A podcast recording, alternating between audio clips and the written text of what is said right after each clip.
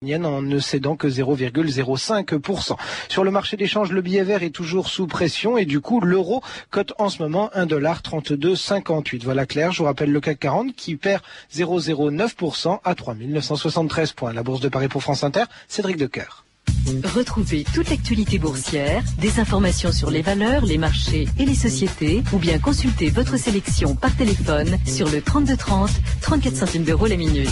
3230, France Inter au bout du fil. Il est 14h03 sur France Inter, c'est l'heure de 2000 ans d'histoire avec Patrice Gélinet qui est en direct de Caen aujourd'hui. Bonjour Patrice, vous êtes bien là? Bonjour Claire, bah oui, nous sommes effectivement en direct et en public des mémorials de Caen où se tiendra ce soir un débat sur l'éventuelle entrée de la Turquie dans l'Union européenne. L'occasion pour nous de rappeler aujourd'hui et demain l'histoire de la ville qui en est encore la plus, qui est encore la plus importante de Turquie, même si elle n'en est plus la capitale, une ville chargée d'histoire sous trois noms différents, Byzance, Constantinople et aujourd'hui Istanbul.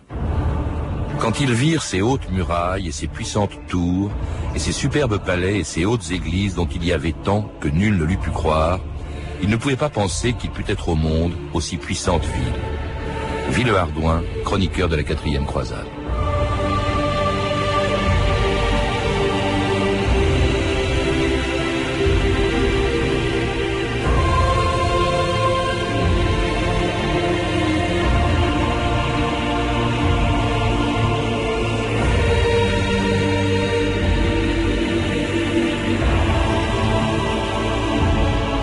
2000 ans d'histoire.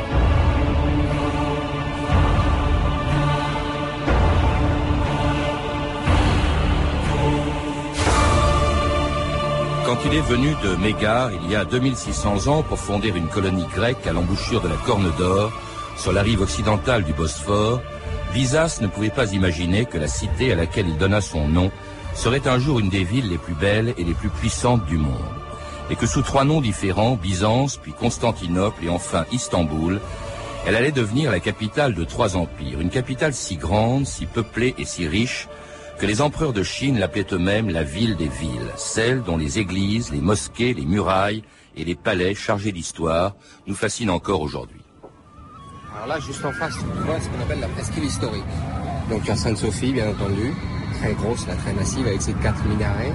La vieille tour incendie qui a aussi plusieurs siècles, Sainte-Sophie euh, a 15 siècles à peu près. En face, il y a la mosquée bleue, dite bleue, la mosquée de Sultan Ahmed. Première mosquée qui a été construite quand euh, les Ottomans ont pris Istanbul, juste en face de Sainte-Sophie, euh, pour bien montrer que les musulmans, l'islam est arrivé.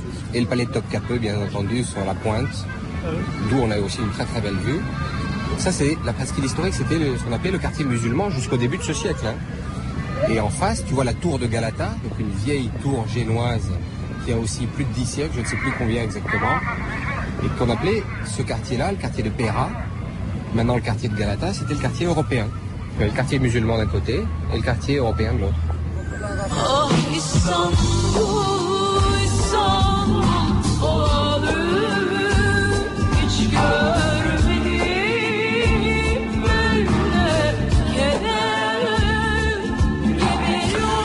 Chauffier, bonjour. C'était un reportage à Istanbul réalisé en 1998 pour l'émission de Claude Villers. Je vous écris du plus lointain de mes rêves. C'est vrai que à eux seuls, hein, tous les noms euh, que l'on vient d'entendre, euh, qu'il s'agisse de Sainte-Sophie, de la Mosquée Bleue, de la Tour de Galata ou de le palais de Topkapi, sont des noms qui, qui font rêver, non seulement parce qu'il s'agit de très beaux monuments, vous les connaissez bien, mais aussi parce qu'ils sont chargés d'histoire et qui n'est pas seulement, euh, dites-vous, l'histoire d'une ville ou même de la Turquie, c'est un peu, dites-vous, notre histoire dans un livre passionnant, le roman de Constantinople que vous venez d'écrire aux éditions du Rocher. Vous dites au fond que le passé de cette ville, c'est celui, c'est aussi celui des Européens. Oui, ce que je veux dire par là, c'est que on peut aujourd'hui être, euh, à cause de de l'actualité politique, être pour ou contre l'entrée de la Turquie dans l'Europe, mais pour des raisons, et que même pour des raisons politiques, pour des raisons économiques, pour des raisons morales, on peut des arguments en faveur et en défaveur de cette entrée tout à fait légitime. Mais ce que je veux dire, c'est qu'on ne peut pas raconter l'histoire de l'Europe sans Constantinople et sans Istanbul. Donc, c'est extraordinaire. C'est comme si on décidait qu'on va pas raconter l'histoire de la France sans Versailles, parce que la République est passée par là, parce que on a envie de faire l'impasse sur ce qui s'est passé chez Louis XIV, Louis XV, Louis XVI. C'est pas possible. Et on ne peut pas raconter l'histoire de la Russie contemporaine sans Saint-Pétersbourg, qui était la capitale des Tsars. Mais de la même manière, on peut décider que la Turquie n'entrera pas dans l'Europe, mais il se trouve que pendant, à deux reprises, la, ville essentielle de l'histoire de l'Europe, ça a été Constantinople. Été du temps des Basileus, et aussi, ce que les gens savent beaucoup moins, du temps des souverains ottomans. On, y reviendra, Gilles Martin Chauffier, mais c'est vrai d'ailleurs que son premier nom, vous l'avez pas cité, mais c'est Byzance, ça vient d'un grec, c'est un grec qui s'appelait Byzas, hein, qui a fondé, comme il y en avait beaucoup autour de la, de la Méditerranée et de la mer Noire, une colonie grecque qui s'est appelée euh, de son nom Byzance, et s'il le fait, euh, s'il s'installe à cet endroit-là, à Byzance, futur Constantinople, futur Istanbul, c'est pas par hasard, parce qu'au fond, à vous lire, la grande richesse d'Istanbul, c'est pas son or, c'est pas la force de ses armées, c'est d'abord son site, c'est que c'est un carrefour, et pour cette raison, elle intéressait tout le monde.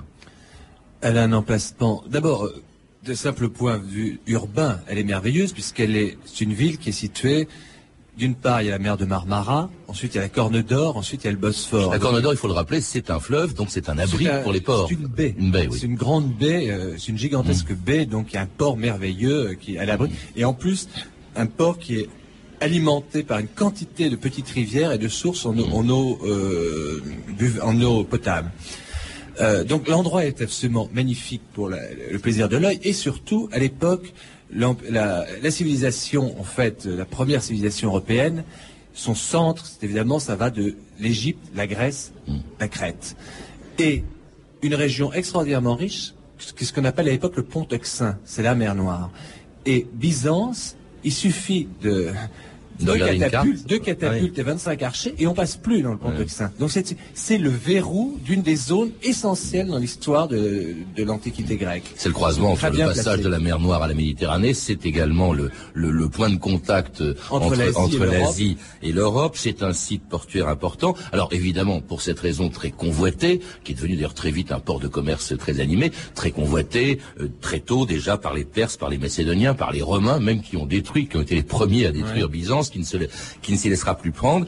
Et puis alors, tellement convoité, tellement importante stratégiquement, que en, en 330, un empereur romain décide d'en faire sa capitale. Ça, c'est assez extraordinaire. On est à 1500 kilomètres de Rome, et voilà que Constantin, empereur romain, décide de choisir Byzance comme capitale qui portera son nom, qui est de Constantinople. Pourquoi ce choix, Jules Martin Chauffier?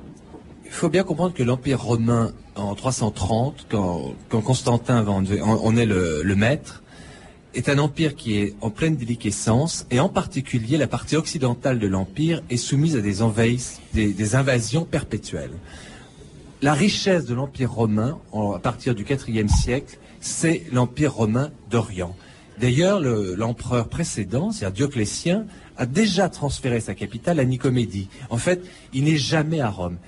Et quand euh, Constantin, qui après, bon, donc Dioclétien a établi un système monarchique tout à fait particulier, c'est-à-dire que lui s'est attribué l'Empire romain d'Orient, il a confié à son meilleur ami l'Empire romain euh, d'Occident, et il a confié ensuite à deux, donc ça c'est les deux Césars, et puis il y a deux espèces de super tribuns, un le père Constant, qui est le père de Constantin, euh, récupère l'Angleterre et la Gaule, et un autre va récupérer l'Illyrie, la Dalmatie.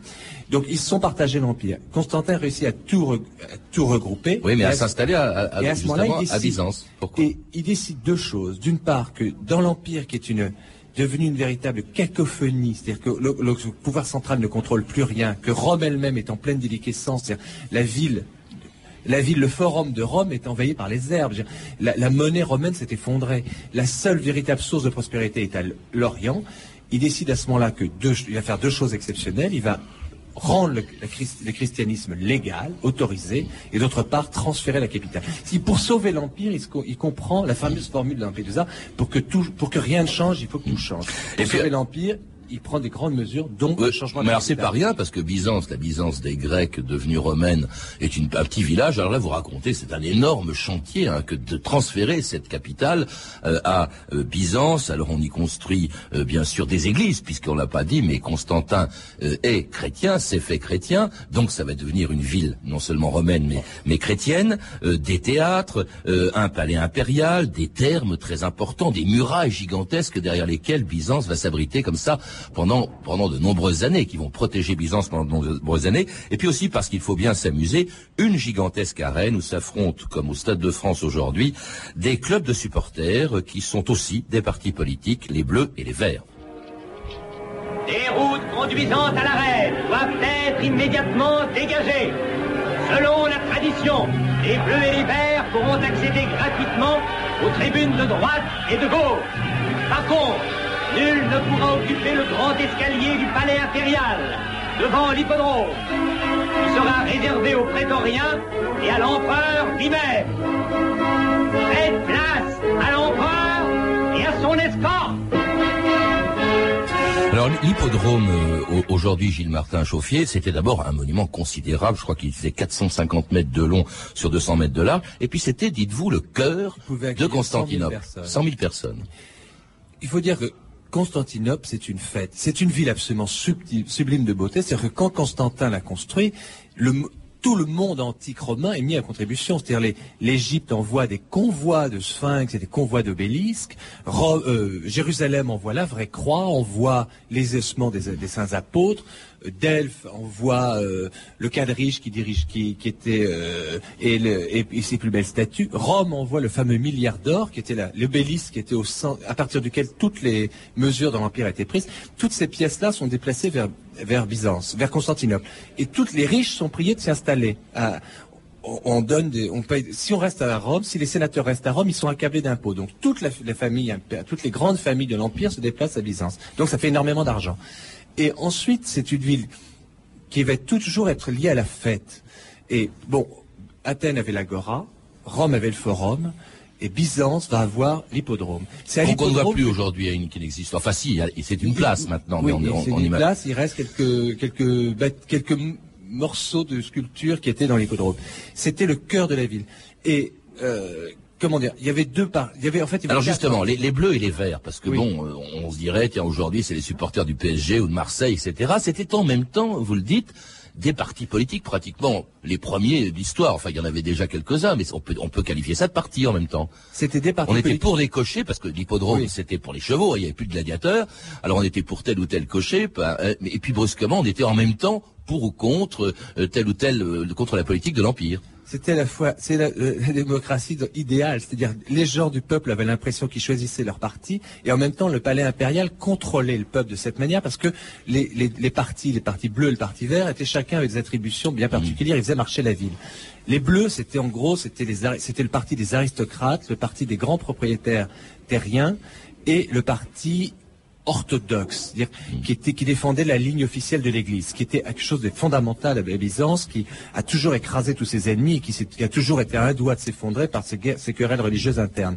Et les Verts, c'était le parti des marchands, du peuple, et très souvent, a priori, euh, favorable à toutes les hérésies cocasses qui pouvaient arriver du reste de l'Empire. Hmm. Alors, avec euh, euh, tout ça, ça c'est... tout ça se déclenchant des émeutes pouvant provoquer des dizaines de milliers de morts.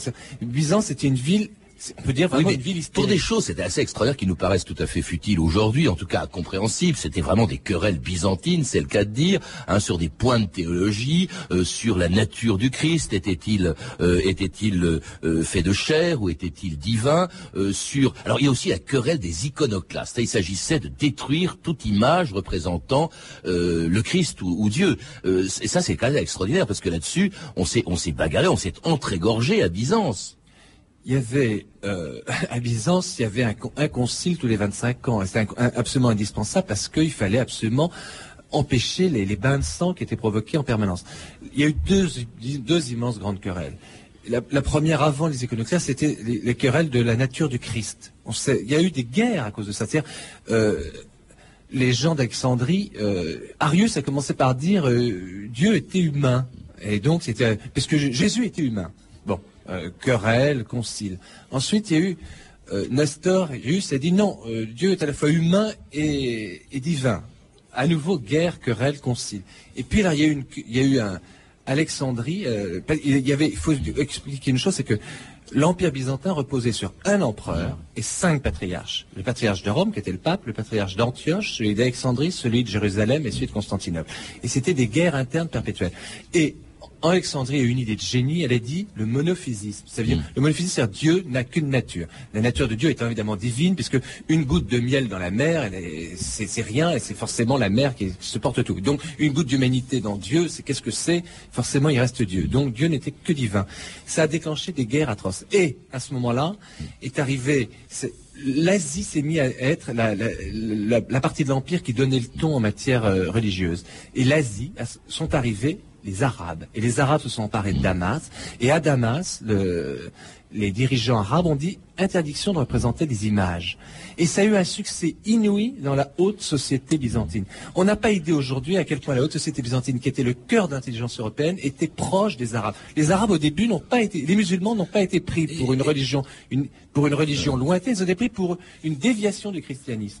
Et donc les, les Arabes interdisant le- la représentation des images, Byzance, qui était la, la ville mondiale de l'icône, il y avait des icônes partout, un jour a décidé que c'était interdit. Et on a détruit la grande icône qui était au-dessus de la porte du palais impérial. Et ça a duré un siècle entre les partisans des icônes et, leurs adversaires, euh, dans, euh, une ville qui était quand même le centre, on peut le dire, à, l'époque de, la Terre, et dont l'apogée au, début du XVIe siècle correspond euh, à un des plus grands empereurs de, l'époque, et à sa femme aussi, Théodora, venue, vous le dites, directement des lupanards de Constantinople pour épouser l'empereur Justinien. Fais, ô Seigneur, que la prière et la justice demeurent les plus précieux joyaux de ma couronne d'empereur. Et pardonne-moi si même en ce jour de recueillement et de prière, je ne parviens pas à séparer de ma dévotion de chrétien l'amour et la reconnaissance qui me lient pour toujours à la plus chère des créatures humaines. C'est toi, Byzance, ville sordide et fastueuse, aveuglante et mystérieuse, qui fut le berceau où naquit mon unique amour.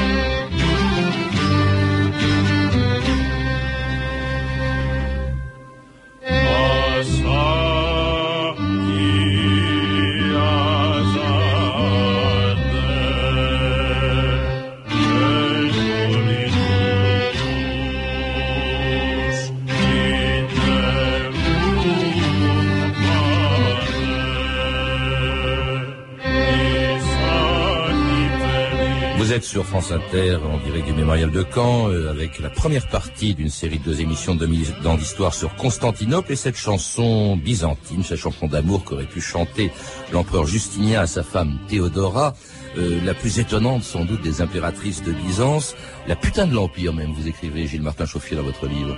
Faut dire qu'elle venait quand même effectivement de- d'endroits euh, qui existaient, qui étaient très nombreux à Constantinople. le Constantinople était une banque, Constantinople était une forteresse et Constantinople était un immense bordel. Et il y avait énormément de prostituées. Et bon, Théodora est la plus spectaculaire d'entre elles, parce qu'évidemment, elle était fille d'un employé de l'hippodrome. À 13 ans, elle était, orpheline, elle était prostituée. Et c'était et elle avait un charme irrésistible. C'était quelqu'un que toute la ville connaissait. Et un jour, elle a, pour montrer à quel point elle était inouïe, c'est que et son audace, elle est devenue impératrice, mais juste avant, elle avait, elle a participé à un marathon sexuel. Et dans le marathon sexuel, elle avait gagné le marathon sexuel en faisant l'amour avec 10 invités et 15 esclaves. Et son commentaire à la fin, ça avait été quel dommage que je n'ai si peu de trous, je me ferais bien aussi percer les seins.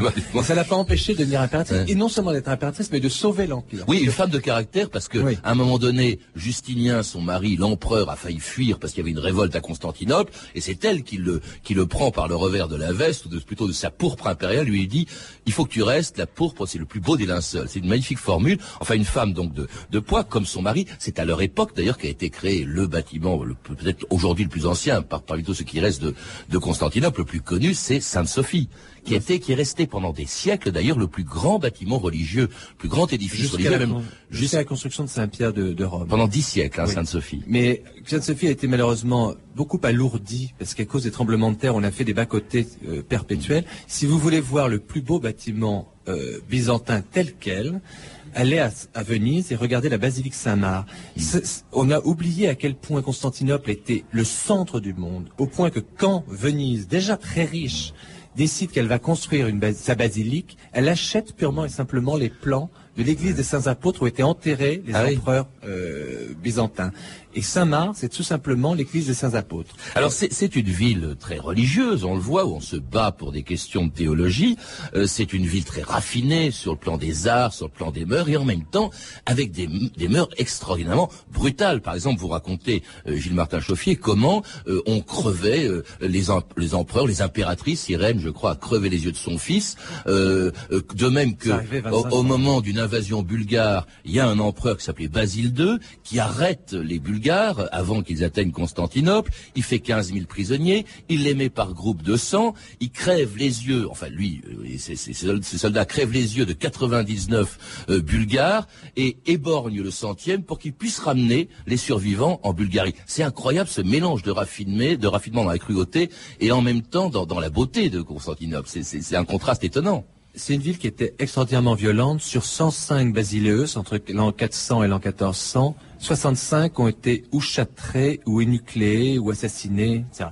Donc les basileus, c'était les empereurs. C'était les empereurs. C'était une violence folle et à la tête de l'État. Et d'ailleurs, on disait même pas, on, considérait ça comme complètement normal. C'est comme les hyènes mangent les tigres, de même les généraux tuaient les empereurs. Ça ne choquait personne. Mais ce qui était, ce qui fait le charme, que le roman de Constantinople, c'était tellement drôle à écrire, c'est que à côté de cette barbarie, c'était aussi la ville où il y avait le plus d'universités, le plus d'écoles du monde entier. L'élégance quand on était riche, quand on était un ministre riche, quand on était un, marchand qui s'était enrichi, c'était de créer une école. Et à tout moment, euh, pendant les entre 400, entre l'an 330 et l'an 453, on a enseigné les grands, les grands classiques. C'était une ville qui était complètement chrétienne, mais qui enseignait Platon, Xénophon, mm. toute la, Aristote, toute la sagesse grecque. Et c'est grâce à elle qu'aujourd'hui, pour la première fois dans l'histoire à Constantinople, les civilisations du passé ne mouraient plus. Auparavant, quand les Parthes avaient disparu, on avait perdu toute trace d'excitation Parthes. Quand les Numides ont disparu, on a perdu toute trace d'excitation numide. Là, l'empire d'Alexandre avait disparu, l'empire de César et de Constantin avait disparu, et toute la culture est passée jusqu'à nous, est arrivée jusqu'à nous. Constantinople a été toutes nos sources de notre intelligence, de nos références sont nées là. Et elle a résisté aussi, ça a duré des années, elle a résisté pendant euh, mille ans environ à toutes les invasions, les, les Bulgares, bien sûr, on l'a dit à l'instant, les Avars, les Perses, et bien entendu, les Huns. Attila. J'entends ce nom partout. Je croyais en avoir fini avec lui il y a longtemps. Il est toujours là, et plus fort que jamais. Empereur Théodose, régnant sur l'Est à son bien-aimé neveu, Valentinien, empereur de l'Ouest, te demande d'envoyer tout de suite de l'aide. Nous sommes envahis par les Huns. C'est très exagéré. Les murs de Constantinople sont loin d'être fragiles. Mais des dizaines de villes plus petites sont tombées. Les provinces sont toutes paralysées. Attila demande 3000 livres d'or pour daigner retirer ses troupes. Si Constantinople venait à tomber, Rome serait la dernière ville que ce fou d'Attila n'aurait pas conquise. Mais Attila ne prendra jamais Constantinople, pas plus qu'après lui, les Perses, les Bulgares, les Russes, même les Arabes pendant huit siècles qui vont se casser les dents sur les murs de, Constantinople. Qu'est-ce qui a permis à cette ville quand même d'être épargnée par les grandes invasions? Parce qu'elle attirait bien sûr euh, du monde. Alors il y a les murs, hein, les murs qu'on voit encore, qui sont absolument extraordinaires et qui ont été élevés par, euh, par Constantin et plus tard pour les plus importants d'entre eux par Théodose. Il y avait 7 kilomètres de murailles. Mais il y avait autre chose, dites-vous, Gilles Martin Chauffier, c'est justement. L'argent attirait bien sûr les convoitises, mais en même temps il repoussait les envahisseurs. L'argent est un élément essentiel. Attila, par exemple, a été, n'a même pas dressé lui-même le siège. On lui a donné de l'argent pour qu'il aille s'occuper plus loin, qu'il aille envahir plutôt le, reste de, l'Europe. Et à tout moment, les, Byzantins ont parfois, ils avaient des très grands, des très grands empereurs. Justinien avec Bélisère était un très grand empereur. Héraclius était un très grand empereur. Les Basiles ont été des très grands empereurs. Nicéphore était un grand empereur, mais c'était pas des guerres. Les Comnènes ont été des grands soldats, mais c'était pas des guerriers exceptionnels. En revanche, c'était des marchands très très riches. Donc, d'une part, il y avait à tout moment il faut comprendre la, puissance de Constantinople était articulée autour de son port, qui faisait 4 ou 5 kilomètres de quai, où toutes les marchandises du, monde antique arrivaient. Et donc ces marchands partaient ensuite partout, dans tous les, chez tous les voisins qui étaient les ennemis potentiels de Byzance, sur lesquels ils savaient tout. Donc c'était la poule aux œufs d'or, il fallait pas y toucher en réalité. D'abord, il fallait pas toucher Byzance, et en plus Byzance savait, très bien exactement à qui donner de l'argent pour, susciter des ennemis dans votre hmm. propre dos? Alors justement, il y a quand même des gens qui vont y toucher, et ça c'est le paradoxe extraordinaire. Cette ville euh, chrétienne euh, qui, va, qui a résisté à toutes les invasions dites barbares, quand est-ce qu'elle tombe pour la première fois? En 1204. Qu'est-ce qui réussit à percer les murailles, à entrer et à mettre à sac la ville? Ce sont des chrétiens, ce sont des croisés poussé par Venise. Ça, c'est quand même extraordinaire, ça. C'est pas, c'est pas tellement étonnant parce que Byzance, on en a une image un peu de soap opéra médiéval à cause de la cour inouïe et du, du protocole extraordinaire. Mais c'était une ville de marchands, c'était, c'était une république marchande. Et en fait, une république marchande, elle ne peut être vaincue que par une autre république marchande. Et le jour où elle va tomber, c'est quand il va y avoir un concurrent. Un ennemi, elle en a, venait toujours à bout de ses ennemis. Mais de ses concurrents, elle s'est fait avoir par un concurrent qui était Venise, qui était une autre république marchande. Et il s'est trouvé que, bon, le, le Dandolo, qui était un ambassadeur vénitien, s'est fait crever les yeux méthode traditionnelle byzantine en 1160. il, a pas il a juré qu'il se vengerait. Mm. Et quand la quatrième croisade est passée à proximité, il a trouvé l'occasion de détourner la quatrième croisade en, en, disant croisé, on vous emmène en Terre Sainte, mais il va falloir payer. Évidemment, vous n'avez jamais l'argent. C'est les Français qui avaient organisé. C'était une confusion totale. Il manquait toujours d'argent. On leur a fait prendre une ville, puis deux. Puis on leur a fait prendre Constantinople. Et là, Constantinople est tombé entre les mains des Vénitiens. Et ça a été le plus grand sac de l'histoire de l'humanité. C'est-à-dire Constantinople, depuis 330, n'avait pas cessé de s'enrichir, de gagner des guerres, d'amasser dans ses églises, dans ses palais des trésors inouïs. Ça n'avait jamais été pris. C'était jamais vu. Les, les chevaux qu'on voit sur la, sur la, sur l'église Saint-Marc à Venise, sont les chevaux qui ont été tirés justement de l'hippodrome de, Constantinople. C'est assez extraordinaire, on l'oublie souvent. Beaucoup Il y a eu un pillage terrible. Beaucoup des merveilles que Constantin avait raflé dans le reste de l'ensemble de l'Empire sont finis par se retrouver à, à Saint-Marc. Et puis Constantinople va rester pendant encore euh, quelques années, 60 ans, la capitale d'un empire latin d'Orient. Puis les, paléologues, une dynastie des paléologues va gouverner à nouveau la ville jusqu'à sa chute, cette fois-ci définitive, en 1453, devant les Turcs. Nous en parlerons demain avec vous, Gilles-Martin Chauffier, quand Constantinople était la capitale de l'Empire ottoman. Je rappelle en attendant que vous êtes donc l'auteur du livre Le roman de Constantinople qui vient d'être publié aux éditions du Rocher. Vous avez pu entendre un extrait du téléfilm Attila le 1 de Dick Laurie, disponible en DVD chez Universal Pictures, ainsi que du film Théodora de Ricardo Freda, disponible en cassette chez Robur Vidéo Vision. Ces références sont disponibles au 3230, 34 centimes la minute ou sur franceinter.com. Je rappelle, Gilles Martin Chauffier, que vous participez ce soir au débat avec notamment Vladimir Federovski, un débat La Turquie est-elle européenne qui se déroulera ici même à l'auditorium du Mémorial de Caen.